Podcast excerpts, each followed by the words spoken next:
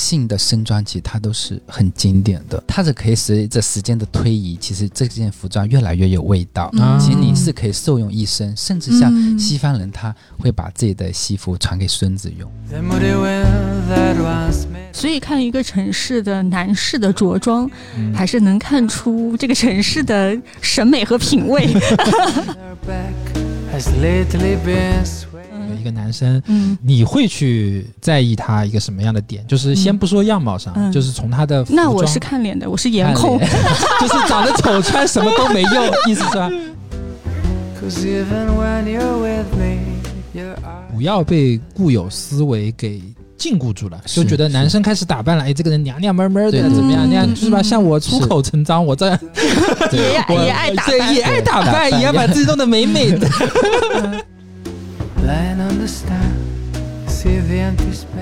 真正到了你自己有很多新的嗯之后，你穿搭出来的东西就会让别人看到你是，虽然你是毫不精心的，嗯。但是其实你是已经有很多的经验，嗯。费尽心思在里面。嗯，The wind will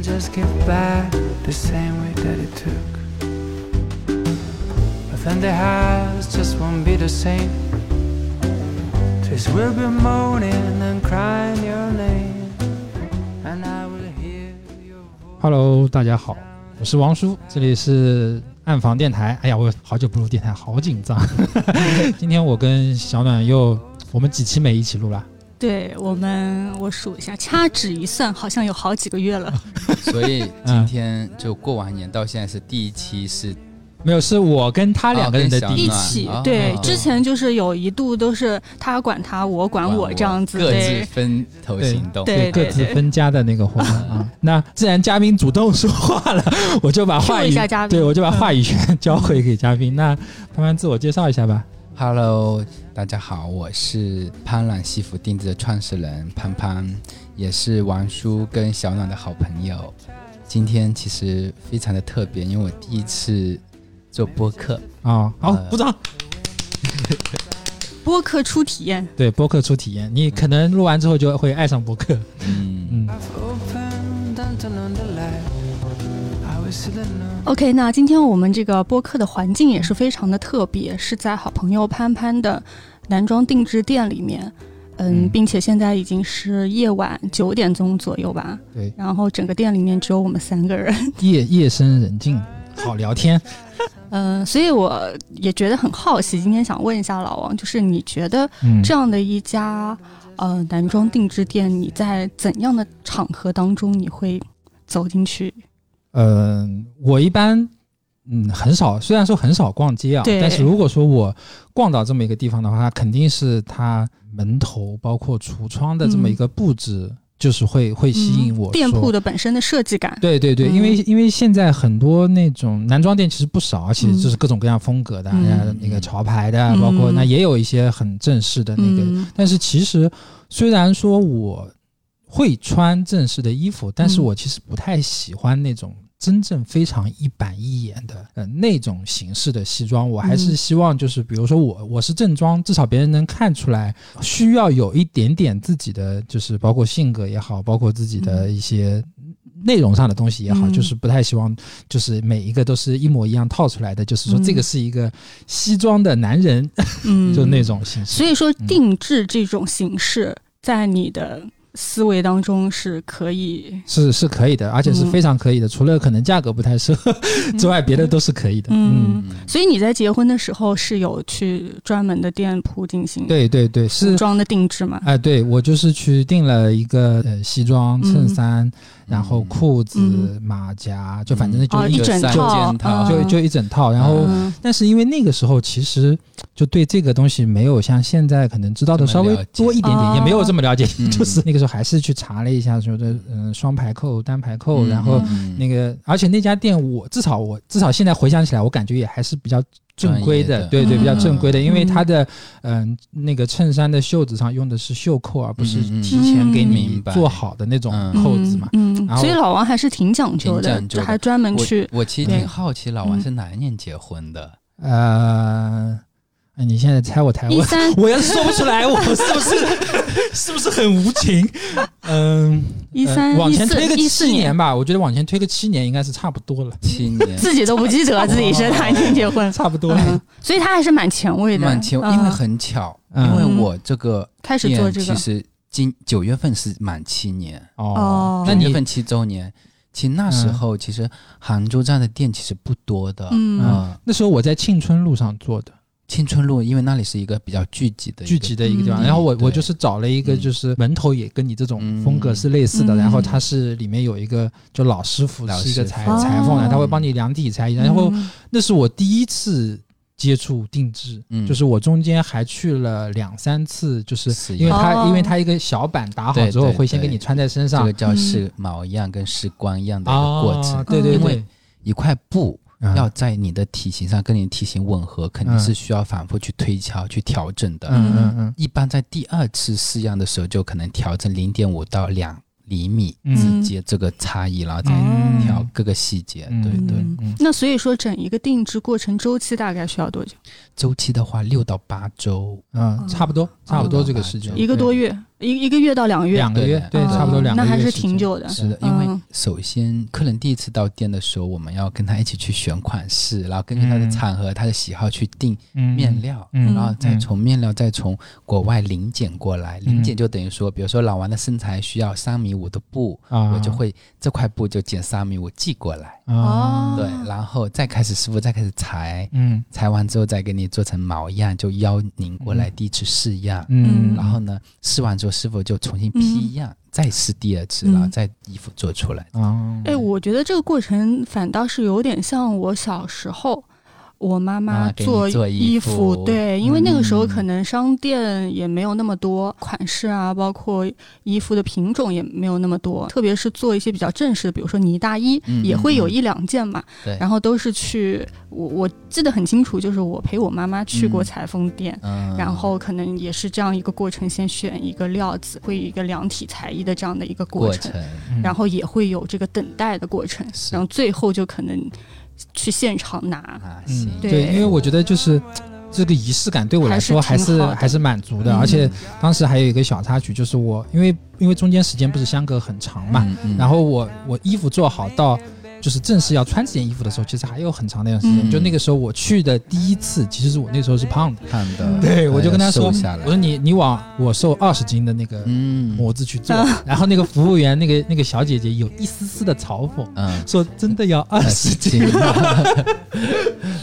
嗯，那所以说这种比如说定制类的衣服，它的嗯。整一个版型尺寸其实是相对来说比较严苛的。是的。那如果你的身材有变化的话，嗯，对的，是不是就没有办法？就要去调整，因为嗯。其实西服它跟我们平时穿的一些 T 恤啊，这些嗯是有很大的差别。像嗯 T 恤，其实我无论是瘦胖，我都可以套进去，嗯因为它是一块布，没有结构的。啊但西服它很重要的，它的型号，就是因为它是有内部结构的。嗯有内部结构之后，如果跟你的体型不不吻合的话，嗯那可能啊、我的肩宽了之后，我的形就不在了，对吧？对有点胖了的，有点像有一个骨架在那边，撑着。是的，所以现在其实很多人，特别像拍婚纱照这些啊，其实嗯店里面也有提供一些常规款，嗯可能也是一些基本的，比如说几个号子、几个 size 这样子。对，其实很多是不贴合的合。对对，而且特别是男生，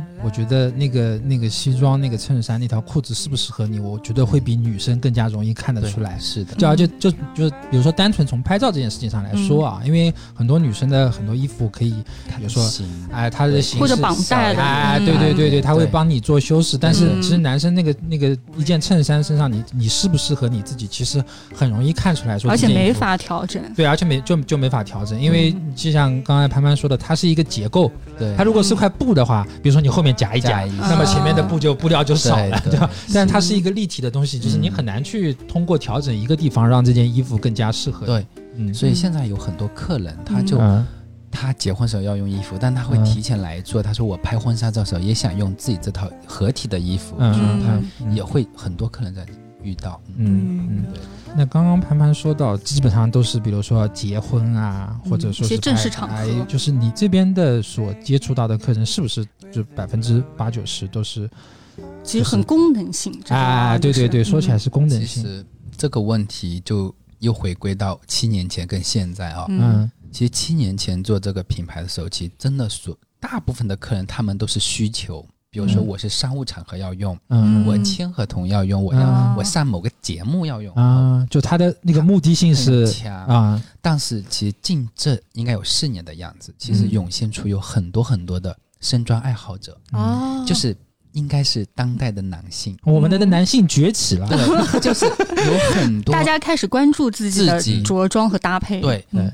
而且有小到高中生，但他们哦可能是有一些在外学习的一个背景，哦。就来电他可能接触这一类的文化比同龄人要早，嗯，也有我们也有客人是全球各地的厉害的裁缝店里去做衣服的。啊，嗯嗯，对，这七年的时间过来，嗯。真的这个变化，我这次看到的，就是嗯。从没什么没有什么爱好者，那嗯。根本就没有，到现在嗯。其实很多的爱好者，而且他们是常年穿身装，嗯，对，每个季节都会来嗯。选相应的面料，嗯。重新去订衣服。嗯。嗯。对，嗯，这个是还蛮。所以身装的定义其实是并不只是指西装这样子，是吧？当然，嗯，身装的概念其实，比如说嗯。我们风衣啊、嗯大衣啊、嗯。猎装啊，嗯。其实它都属于身装的范畴。嗯。嗯，对，嗯，只是可能正常的大家接触男生到的接触到的比较多的是西装这种，嗯对但是现在近几年杭州其实蛮多了，你看到穿猎装夹克的，对呀但看到穿大风衣的那种会比较多。但是你把你的记忆往前推三年，你看到街上这种人可能会嗯就是会非常比例会非常非常。但是杭州其实还是相对少一点。我们比如嗯说去上海的上海话，就会对更明显一点。就是我想问潘潘，一个男生假装嗯比比如说你把时间都推回到四五年之前，嗯嗯我是从一个只会穿帽衫、嗯。帽衫格子 T 恤然后背心的那种人，想要说我就是我突然男性意识觉醒了。嗯嗯嗯。我开始要打扮自己了，嗯。然后我我该我该怎么做？你哪怕不算是就是不是做定制的话，哪怕去买一些嗯真正就是高品质的衣服，这一块的价格是远远超出男生会去花的那个钱的。嗯嗯就是不管你有钱没钱，对吧？因为一般可能男生对买衣服的这个钱，可能真的是跟女生是没办法没办没办法比的，是的，就是数量也不是一个量级数量，也不是一个量级，对吧？就是嗯。如果说有这么一个男生嗯。突然想要去做这件事情呢嗯，就他应该从什么地方开始？明白。嗯。嗯。其实刚才讲到也跟女装的一个就女性消费服装的一个差异啊，嗯。其实嗯。所以我之所以做这个，其实男性的身装其实它都是很经典的，嗯。就是说哦对，它是可以随着时间的推移，其实这件服装越来越有味道。嗯其实你是可以受用一生，甚至像嗯西方人，他会把自己的西服传给孙子用，哦就是一件手工做的西服，它是很稳定的。嗯，对嗯那再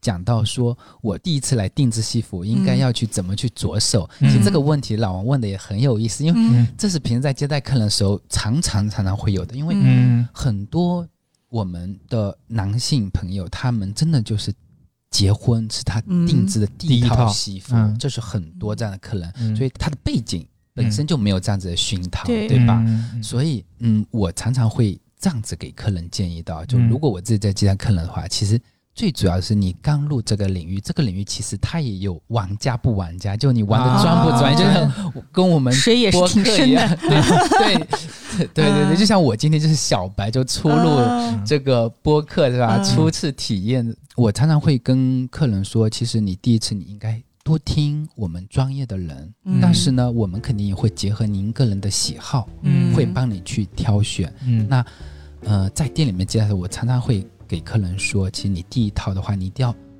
拿得比较稳，不会出错的，啊因为往往有很多。特殊一些的花纹面料，其实真正衣服做出来的时候，您上身的时候，其实您会觉得你跟衣服就有点难驾驭。然后呢，哦第二呢，特别是第一套，对第一套还是要求稳，因为嗯。就穿衣服真的就越穿越有感觉，越穿越就嗯。到后来你就会很清晰知道嗯我自己要什么风格，嗯。我自己要怎么样的版型，嗯。也是一直一直摸索。嗯，然后再讲的高深一点，其实也是你跟师傅的磨合，就是哦师傅给你做的越多，其实越了解，就慢慢能。摸到你的自己。的喜好的点，或者说之类的，嗯。包括我七年前穿衣服，跟三年前穿衣服，嗯。跟现在穿衣服，我这风格也是有所在变化。嗯。嗯，我我很好奇啊，你有没有就是 T 恤，就除了运动啊，除了这种特殊的场合，比如说我今天是去运动的，就有没有场合就是脱下衬衫嗯，去穿一些帽衫啊，穿一些 T 恤啊，非身装类。对非身装类的会有吗？的确，我见潘潘好像他都是 这个人形广告牌不能 对，不能浪费。做这一行的。是的，呃，你说 T 恤这些嗯，帽衫那种肯定是有的，嗯对，嗯，但基本上可能陌陌生人看不到，我的 T 恤什么，其实我也都是可以去搭西服的。哦。嗯对我身体上其实可能这七年下来有所变化。我以前在杭州，嗯我夏天必须要穿 T 恤，啊，穿短裤，但是。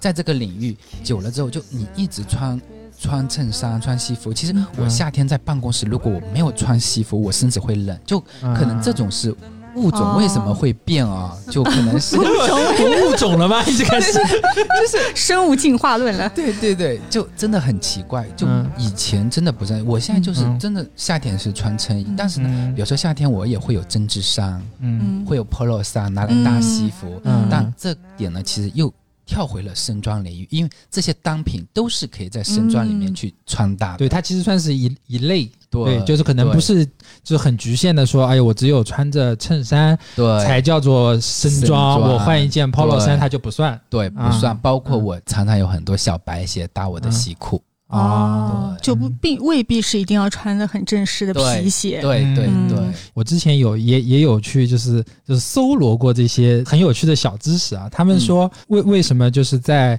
呃一些比如说一些欧洲的一些城市或者一些嗯。上班族，嗯。就是明明已经天气已经非常非常哦。炎热了啊，嗯就是嗯。可能已经像这种三十多度那种天气，嗯。为什么这个男人还能穿着呃衬衫，嗯。甚至穿着马甲，甚至还穿着西装？然后底下有一条很有意思的回复，我、嗯。这个一个很多年之前看的，嗯。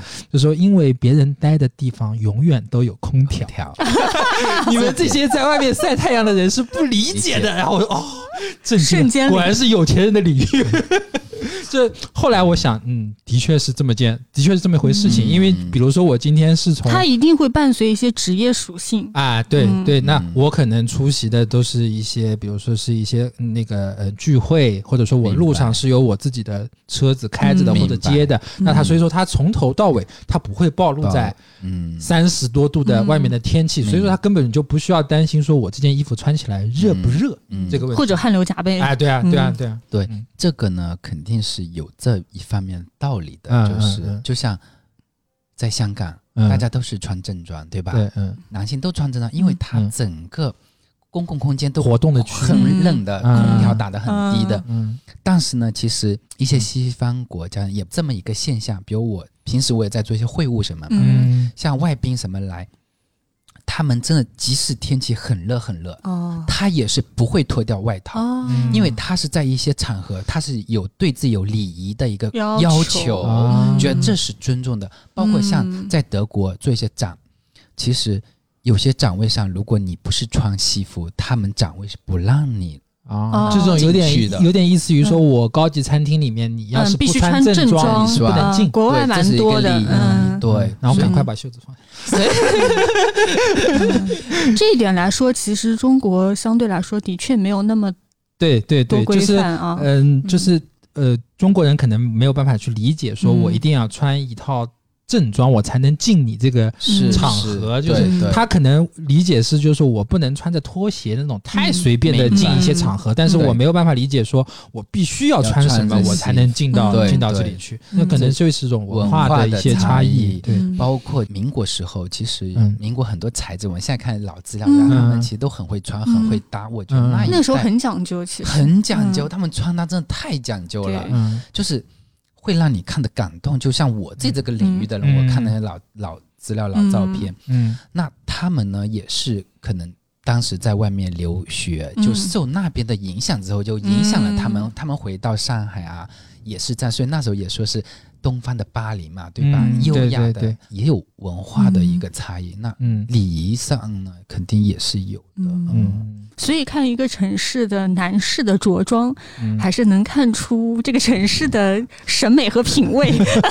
那个看男士跟看女士其实是一样的，就看女士那相对来说，因为相对来说，大家就会觉得女生嘛比较在意自己的外表啊、穿着，嗯但是男生总会觉得没有那么没有那么在意。在意，对，甚至很多可能很多很多觉得就是邋遢一点。哎我我这么穿就是我自己的风格，就是有点有点这种感觉。嗯嗯。那小暖，比如说你啊，嗯那嗯比如说你现在是陌生的见我或者见潘潘，嗯有一个男生，嗯。你会去在意他一个什么样的点？就是先不说样貌上，嗯就是从他的服那我是看脸的，我是颜看控。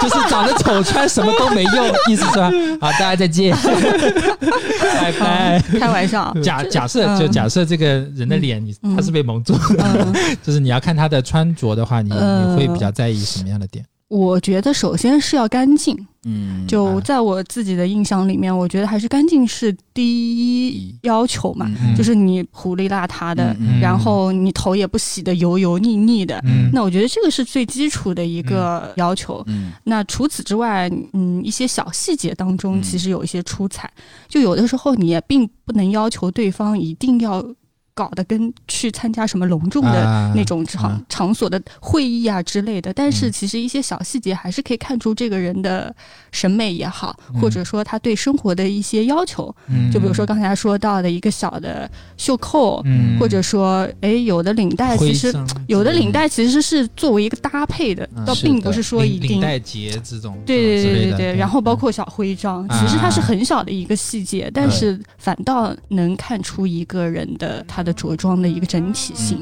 然后那个男同学们，请把笔记记下来啊！下次跟你的那个女神去约会的时候，多在意这些小细节啊！而且我觉得男生其实如果穿西装好看的话，那真的很帅帅，啊！嗯我觉得，因为暖他他是对身材有要求的，对对对就是你。胖的人一定是穿不好看的。我们没有歧视胖的人，我也是胖的人啊！广大胖的人，我没有歧视。因为刚才潘潘也说到，他整一个，如果你是合体的这套衣服的话，嗯它一定是对你的身形，嗯然后包括你整一个身材比例啊，其实是很能够凸显出来的。嗯其实小暖刚才讲到的啊，就嗯好多点，其实是我，其实我平时也是很在注意的点。嗯，就刚才讲的，比如小娜讲到，她说一个胸胸章，嗯。一个嗯小的配饰，一个袖扣，一嗯条领带。嗯，其实很多时候这些小小的东西，它是会为我们的着装点缀以外，其实真的是彰显你个人的品味。嗯嗯嗯，就是嗯，比如说像我有的领带，嗯，就是那种老领带，嗯。就可能我朋友在外面旅行，他嗯，带回来送给我的，可能我某一个徽章是我在某一个的中古店淘来。二战时期的淘来。的。其实这些东西，它除了点缀我们的着装以外，嗯。它其实有另外一层意义，就是这些物品是有情感的，可能在这段时间之前都跟没有跟你没有任何连接，嗯，但是在了可能这十年二十年是跟你有连接的。嗯。就像我自己有好多小的饰品，我真的会去淘，我就真的很心爱，真的比任何的贵重的奢侈品都要人的心爱，嗯因为觉得很有意义。嗯。这件东西随着时间的推移，嗯。现在又到我的手上，可能我会用个几十年，我可能也会送给我朋友，嗯。甚至可能我会留给我的下一代，即使这个东西是不是昂贵的，嗯。对吧？嗯所以我觉得这种小的细节，其实更多也是这也是这个人的一个生活品质，他的品味的一个体现。这个我跟你有点像的，我、嗯。我在我自己的那个私人物品柜的嗯。最上面一层，嗯前半个玻璃匣子，嗯我是一排摆开来各种袖扣、胸针，嗯然后这个我可以作证然后，就是一些看过。一些小的一些领带的夹子，夹子嗯然后我有一个东西就是多的是那个一个 bolo tight，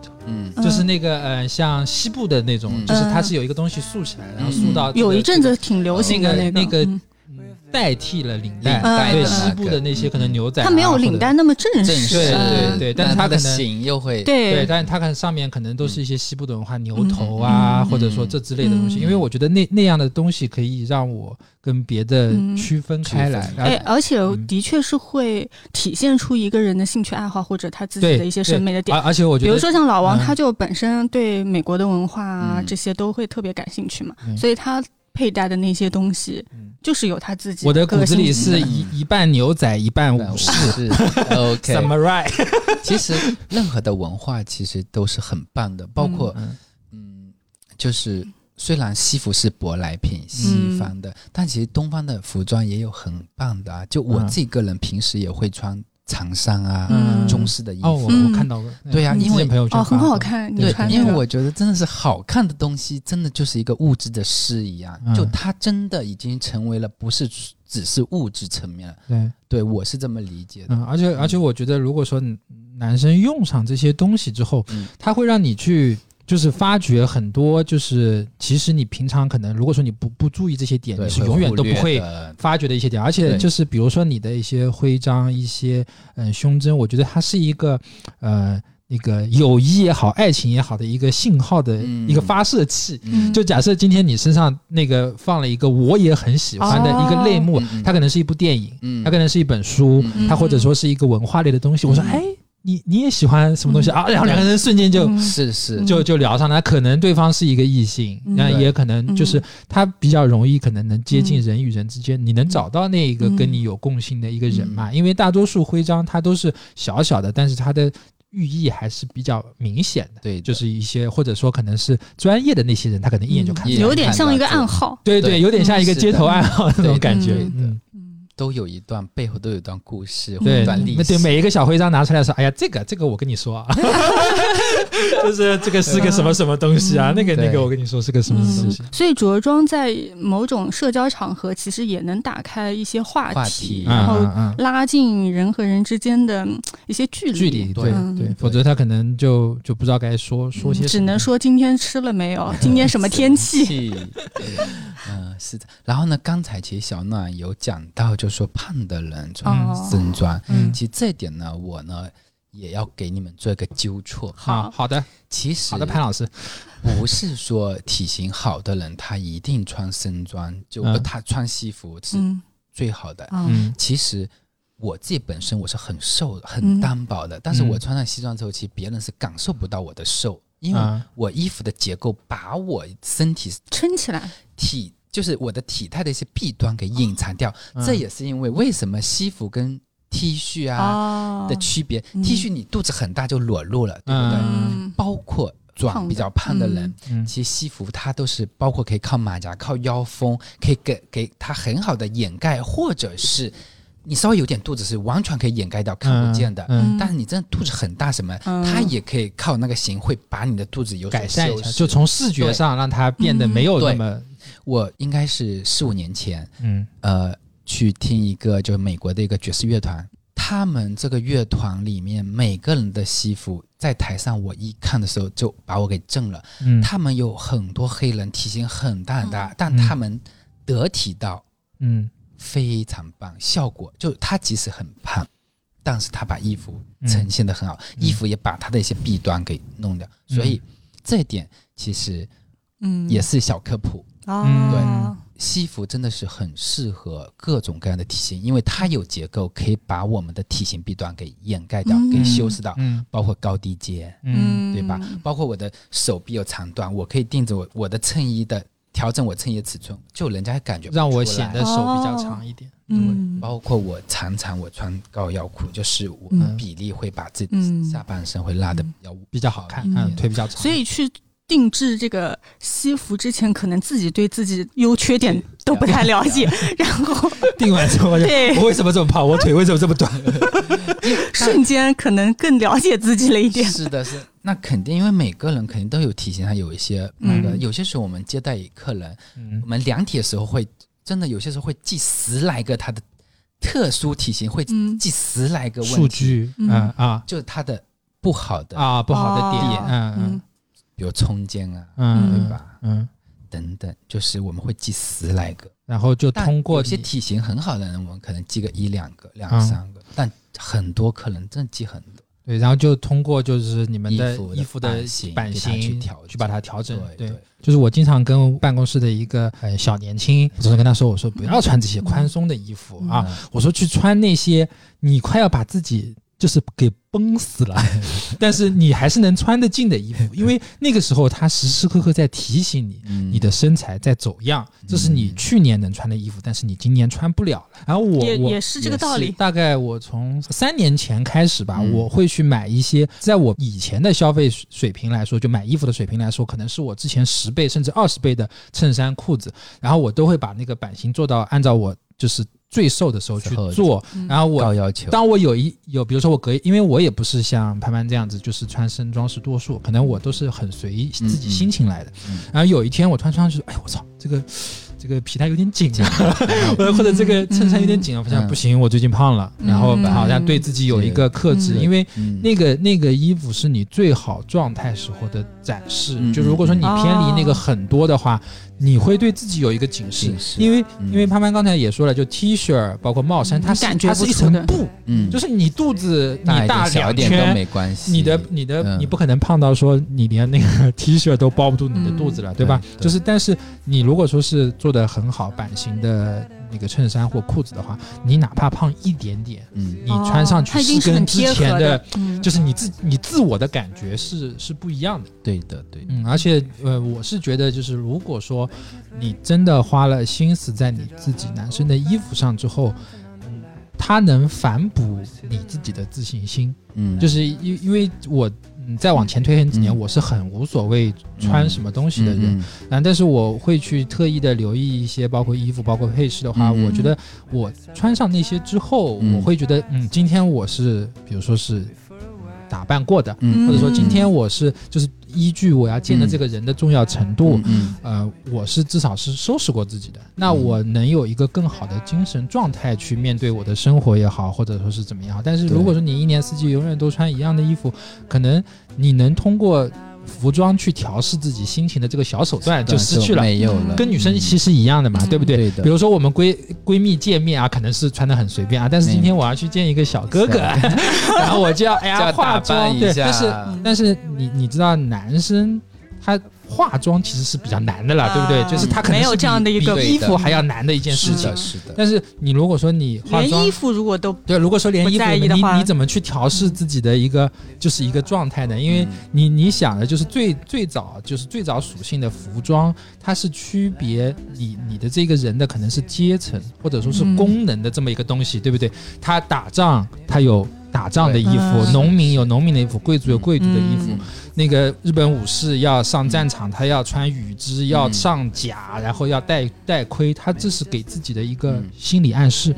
对吧？我要去做什么事情了？嗯那到现代的时候，那不会有这么明显的区分，但是你能，我觉得也能多少也也有仪式感，嗯对多少能给一点自己的心理暗示，而且真的非常，比如说我很多你要去见一些陌生人也好，或者说要去见一些嗯，就是你自己喜欢的女生也好，就是你要表现自己。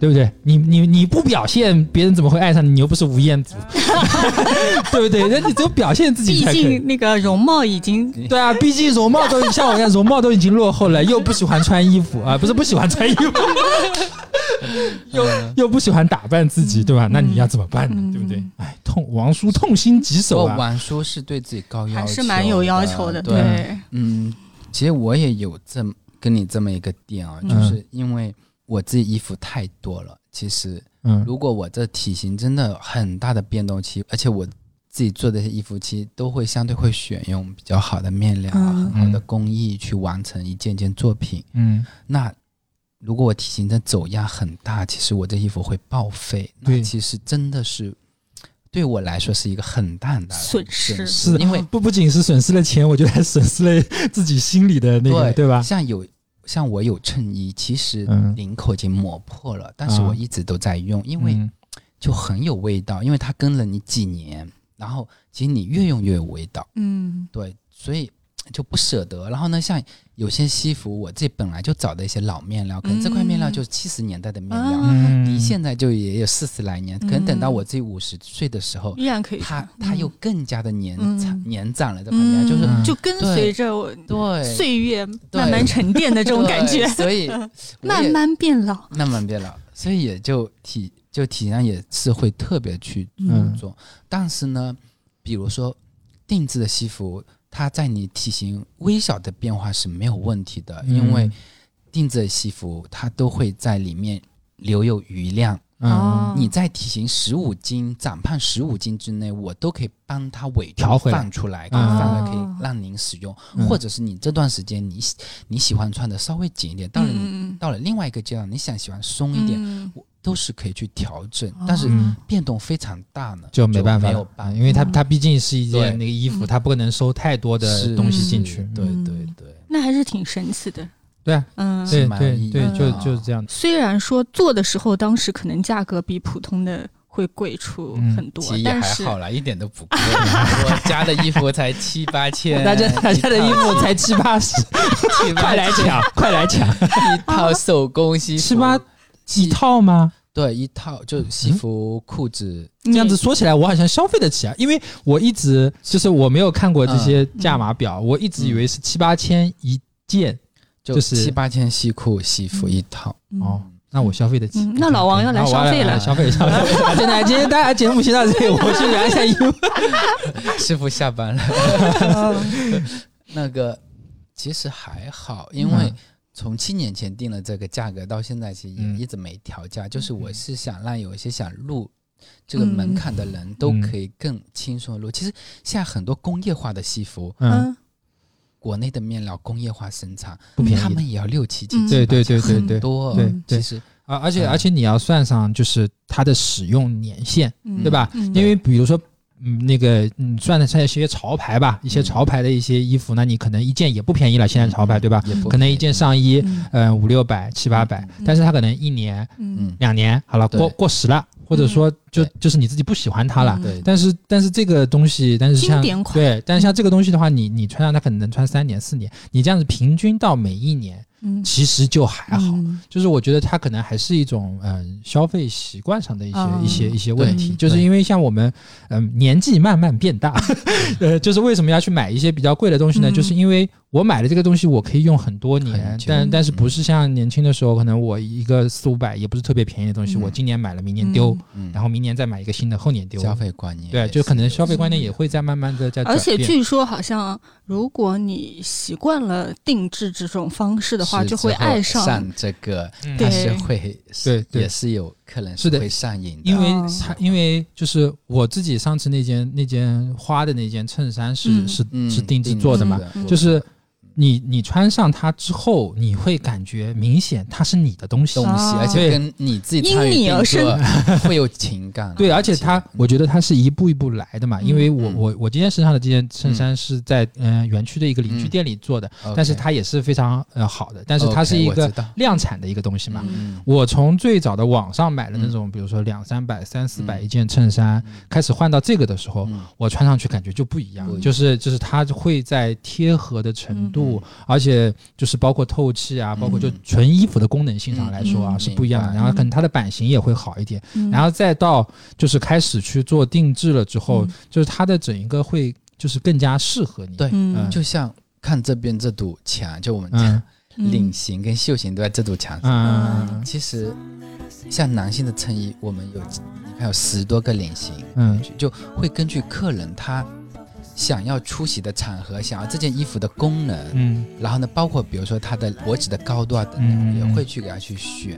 那相对来说，肯定就会比成衣大家一起加工出来的会更匹配自己嘛。对对这就是刚才老王讲的这一点。对，但是我觉得就是嗯，男生对这种就是了解的可能会比较难，因为他本来就不是经常在这个是要，就是我讲的商业的时候，我的市场是需要培养的，嗯。客人也是需要去培养的。嗯。我既没有做这个领域之前，其实我对西服、对身装其实也没有了解，嗯。也是越来越了解，越来越了解，嗯。对，是这样的一个过程。嗯，但现在有很多零零后小孩来我这边，他们才十几岁，嗯。衣服就已经驾驭的很好，但他们就从小就有穿，就像可能像英国人，他从小嗯家里就会给他做哦正的八件西服，就有这样的文化，就有这样的文化。嗯。对，但是我这个行业是一直在往好的领域去生长的。嗯。因为你的这个领域其实是跟着人们的审美在走的。嗯，假设我们人类不后退的话，就是肯定是一年比一年审美要来的，对，至少社会的阶层的审美要来的高，对的，对吧？男生来说，他是对自己的要求越来越高，或对自己某一些方面的一些男性意识的觉醒。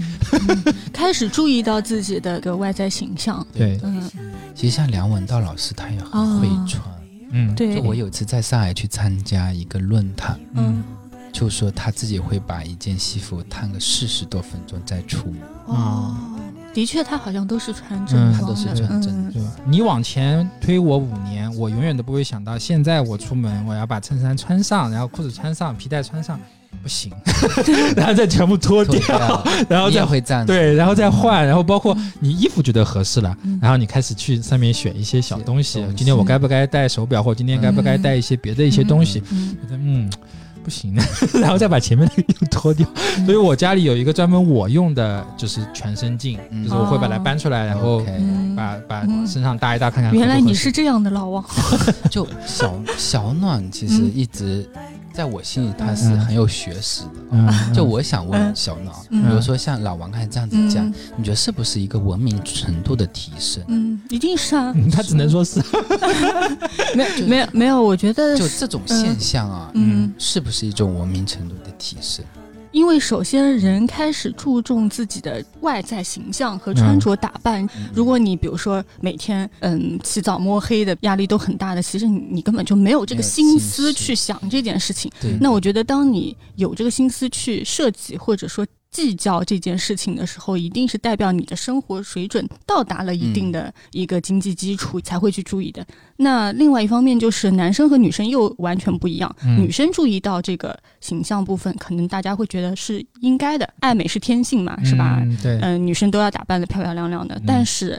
当一个男生开始注意到他的整体形象和外在的一个表现的时候，我嗯就觉得一定是他内心有这样的一个审美的需求。嗯那他跟他的意识上其实还是会有很大的基础的要求嗯在那边的。嗯对，我觉得男对男生驱动力比较强的还是目的性的场合。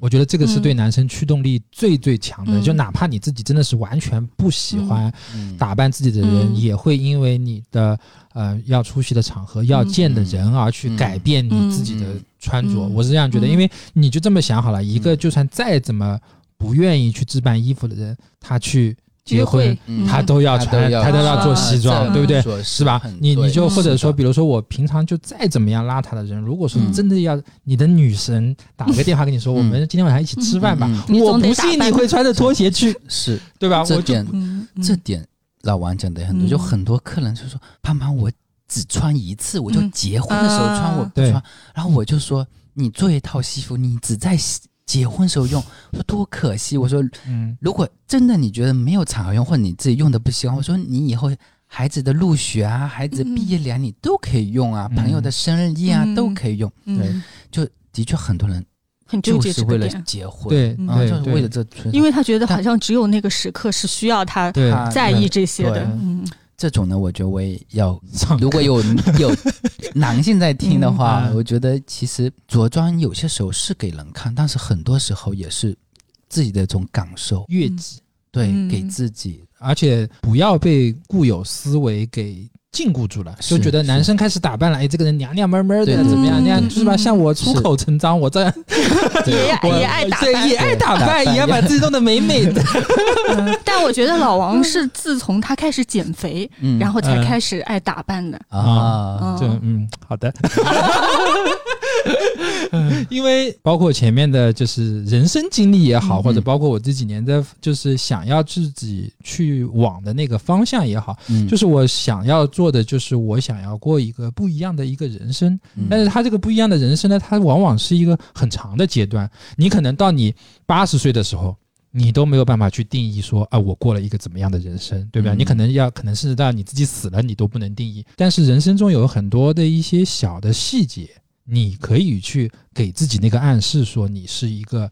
怎么样的人嗯？那你在那比如说从服装、你自己看的电影、你喝的咖啡、你会去玩的嗯地方，嗯嗯，这些所有的点，方方面面都会体现出来。它只有这嗯，些，它就跟一个网一样的，你就是嗯这些所有的那些小的那些扣的那些结，是你生活中的细节。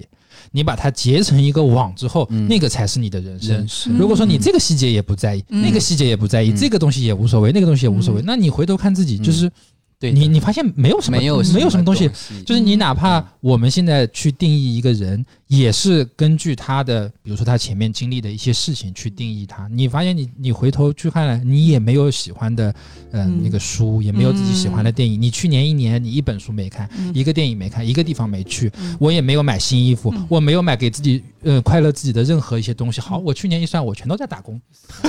就这个，就我回头看，我会是一个嗯。就是至少对对我自己情来说啊，是一个蛮遗憾的事情。嗯所以说我嗯开始减肥之后呢，我嗯会去刻意的去买一些嗯这些东西，而且我嗯说白了脸皮比较厚，我我并不怕搭错。我觉得很很多男生会有这样的哦恐惧，嗯。就是说我我这件衣服我能不能穿？嗯。明白，就是我我穿了会怎么样？像我我无所谓，花衬衫就花衬衫。嗯。然后那那个你看我所有我没有一双很正统的皮鞋，嗯。我全都是都是那种类靴子的那种型的皮或者说是那个飞行员靴，嗯。我都会搭衬衫或搭西装，我嗯觉得无所谓。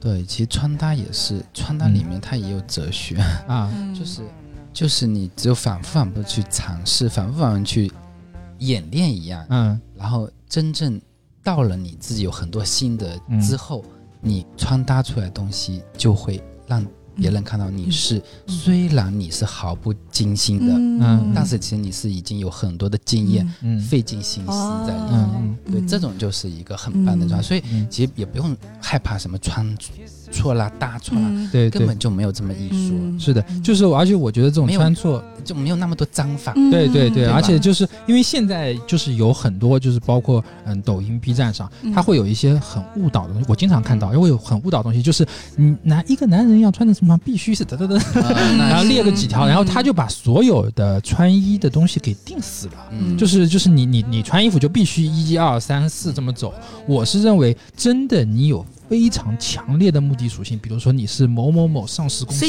CEO 要去参加纳斯达克敲钟，嗯。那他肯定有一定的嗯东西在里面，那你不可能说我我穿一个花衬衫去嗯。或怎么样，对吧？或者说你是某个国家的领导人，嗯。你在出席一个什么东西，嗯。那其实有。嗯。但是我们大多数就是我们平凡人嗯所涉及的社交也好，所涉及的一些常规场合也好，其实只有你穿的正不正式，嗯。而而没有说就是说，哎，我会你你门口来一个来一个穿错了或者怎么样，你这个东西给我脱了，嗯。你穿错了，你这东西给我换一个。嗯。所以大家可以就是更加发散一些，嗯。胆子或者或者说大一点。所以我觉得男生的穿着其实有时候也希望能多元一点。就啊女生，我们其实有很多风格，包括很多对对嗯流行一些趋势嘛。但男的，大家总会觉得好像嗯很少选择。呃十年前花格子衬衫，对，除除了明星，可能他们有专门的搭配师，然后说你会觉得啊，他们穿的很出彩。除此之外，其实普通人就大部分啊，嗯，你都会觉得大同小异，其实嗯没有太多能够有变化或者有新意的。对，嗯，这也是一个精进的过程。我自己觉得，就是，呃，穿搭它肯定是有一些场合，它肯定是有一些规矩的，对吧？嗯但是日常的穿搭，真的就是你品味的穿搭。就嗯如果你这个人品味好，你怎么穿搭出来，肯定是 你搭出来肯定是，嗯，这人有衣品。嗯啊，这就我有些时候嗯可能是因为我做这行业吧，嗯比如我你会比较敏感一点对我很敏感。嗯我跟某一个单位的做活动，嗯，有时候他们会新来了一个领导，然后呢，那做活动领导都要发言了嘛。嗯。嗯。三我就是嗯，你们新领导比之前领导衣品要好，就 我会有注意这种，就是有些时候可能就是一个灰度的一个掌握，啊。或者他上下衣的一个颜色颜色的一个嗯搭配，嗯。就是就会有那种感觉。嗯。所以穿搭也是一个审美，就是它绝对不是说哦，我生下来了，我就是这样的审美，它绝对是可以一直后天让你后天让你精进修炼，达到很牛逼的一个造诣，嗯。绝对是这样的一个过程嗯。啊。嗯，那那所以都是潜力股啊，男生。那有没有啊？就是一种类似的，就比如说像 嗯，就是一种穿衣的一种嗯范例，就比如说像一些明星啊，哦。就是一些男生会有啊，嗯或者说一些剧啊，有有有。你你你有没有就是这么可以推荐给嗯我们的听众朋友？如果我想要穿搭的适合东方人的一种优雅感。嗯。我经常会去看民国时候的一些老照片，对，比如说像梁思成，他有些照片里面他穿搭啊非常棒，就可能嗯不是这个领域人，他就不会去注意，嗯。可能注意他跟谁在一起拍照，嗯。对吧？嗯，嗯。然后像贝聿铭，他的衣服的着装都是很高级的。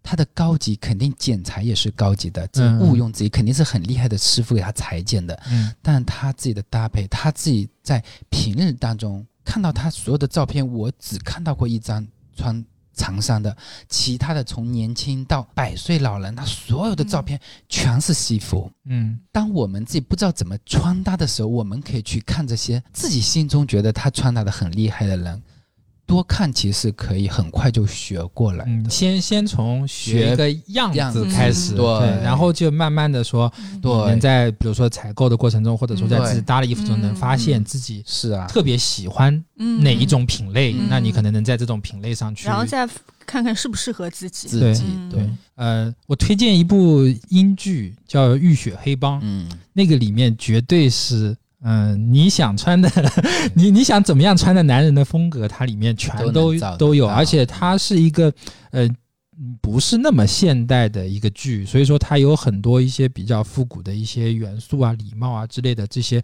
包括大的风衣，然后一些嗯。西装，包括一些那个呃假领的那种嗯。衬衫的那种款对式，对，就它会，它其实你就看它里面的人的穿搭就可以了。对对。你如果说，嗯、个子比较高，或者说你块头比较大的话，你可以看看欧美的那那一些的风格。啊，你包括其实我觉得，呃，身身装这个，就我自己理解啊，嗯。潘老师如果说错的话，你给我提出来。就是可能英国是一个分支嘛，它可能嗯。是一个比较，因为它跟对所谓叫英式。啊，对，会比较会很硬朗，对对一些线条啊什么的。对，是的。然后就我回到就比如说像像美国这样的话，嗯。就是而且我是一般都是看那些比较西部的剧，嗯。他们对衬衬衫跟西装是有一种完全狂野的一种领域去、去嗯释放的。嗯。很多美剧里面，他会把一些西装、把一些夹克给变形，穿到一些，比如说像什么呃猎装里面啊，嗯。或者说，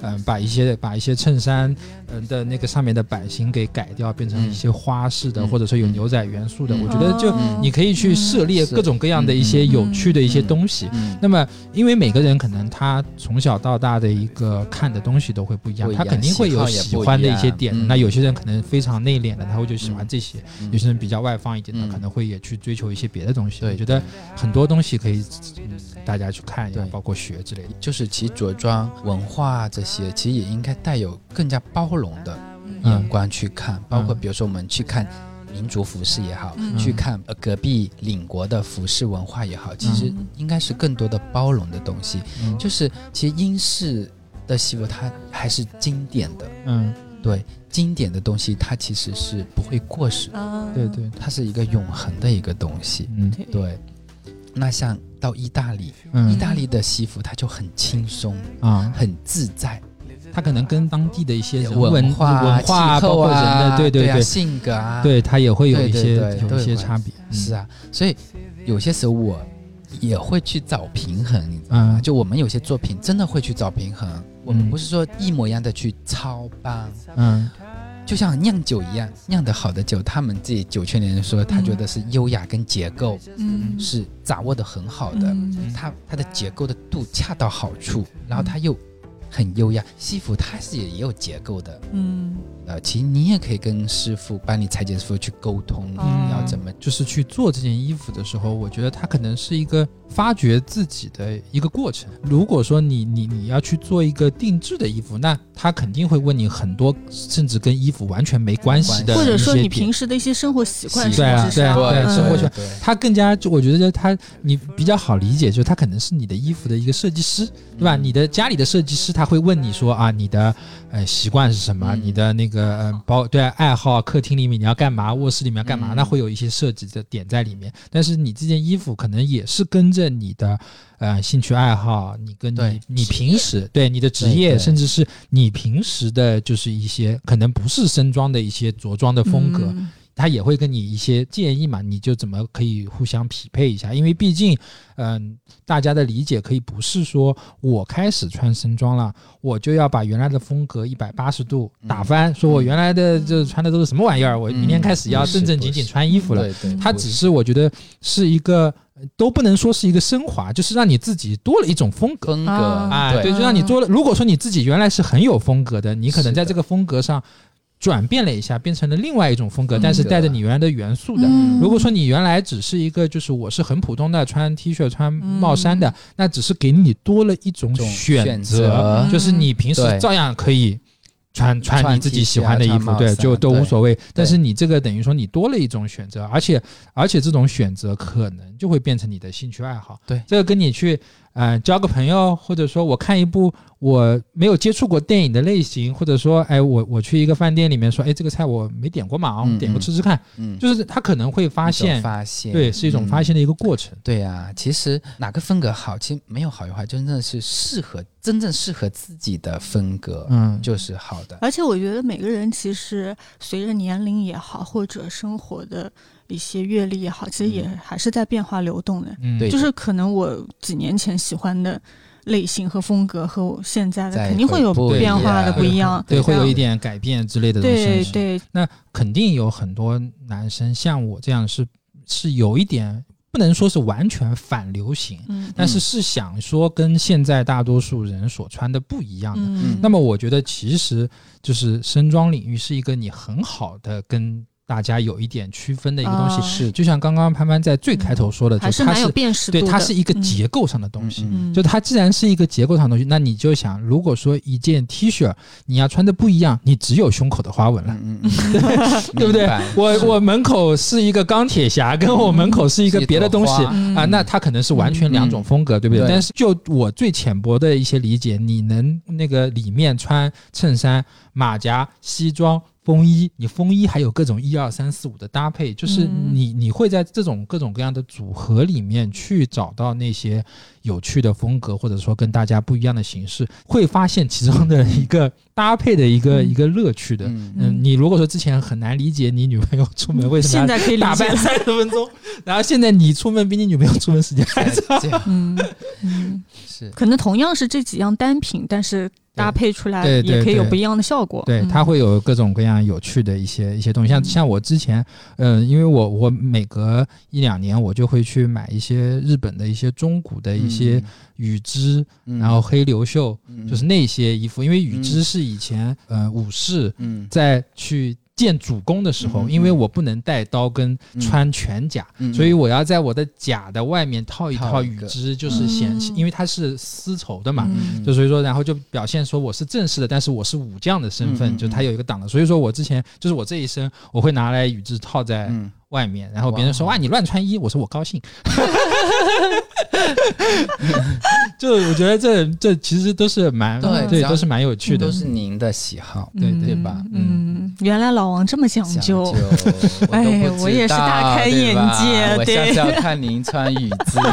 好的，啊那今天就其实还蛮开心的，我们嗯跟潘潘就一直在聊，哎呀，男生嗯穿衣服啊，男生哎，解放又打开了一个新的领域。对解放自我。你看，我们我们节目不是只只有女性听众的，嗯我们要帮男性听众也解放一下自嗯，让男性听众也能够活得有质感一点。啊，对对对，就是大家会有就是生活上的一些不一样的一些选项。其实我就觉得最最大的点就是这样，就是你可能喜欢。嗯，也有，当然我们也不排除有一些人他就是不喜欢这个东西的，就是我不喜欢一板一眼，嗯对吧？因因为我们现在的大多数的社会人，其实他不是不喜欢，而且他是根本不知道有这个东西。现在的包括像盘盘这样的店，包括像我们很多一些定制的，甚至一些国外的进来的品牌的嗯男生的衣服一样，你是不知道有这个选项。如果说把这个选项放在你面前，你可以自己多一个选择。嗯，他如果说没有见过，我觉得其实蛮可惜的。而且告诉大家，并不是只有在结婚的时候才可以穿。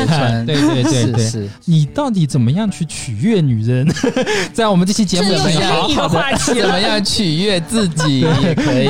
这怎么样去取悦自己跟取悦那个你喜欢的女人呢？也可以好好听一下我们这个节目。下一期我们可能会再嗯，请一个别的方面的专家来跟你 别的方面，而且我觉得在身装领域，其实可以聊的东西还很太。多了，对对，而且现在已经成为了一个流行文化或者说流行符号了。我觉得后面如果大家感兴趣的话，我们可以继续分类讲，对，我们可以专门讲比比如说专门把那个英式的拿出来去啊说。是的，它有一些什么样的一些对对故事啊，有趣的东西。因对对对为今天我们只是三个人坐在一起，嗯就是先泛泛的、泛泛泛而谈，泛泛的聊一下，嗯就回去先从皮毛上接触一下。对，我们嗯回去要补补课，真的做做笔记，再去聊下一期专业的话题。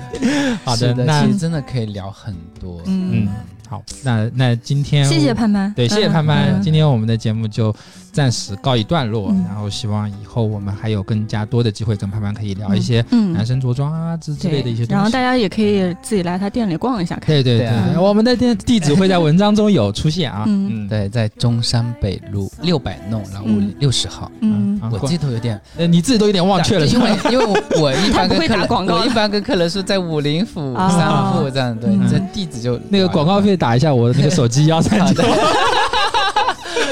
好的好的。行，好那今天谢谢大家是这样我们嗯，最后我们举个杯，好好，那跟大家说拜拜，晚安，拜拜拜。拜。拜拜。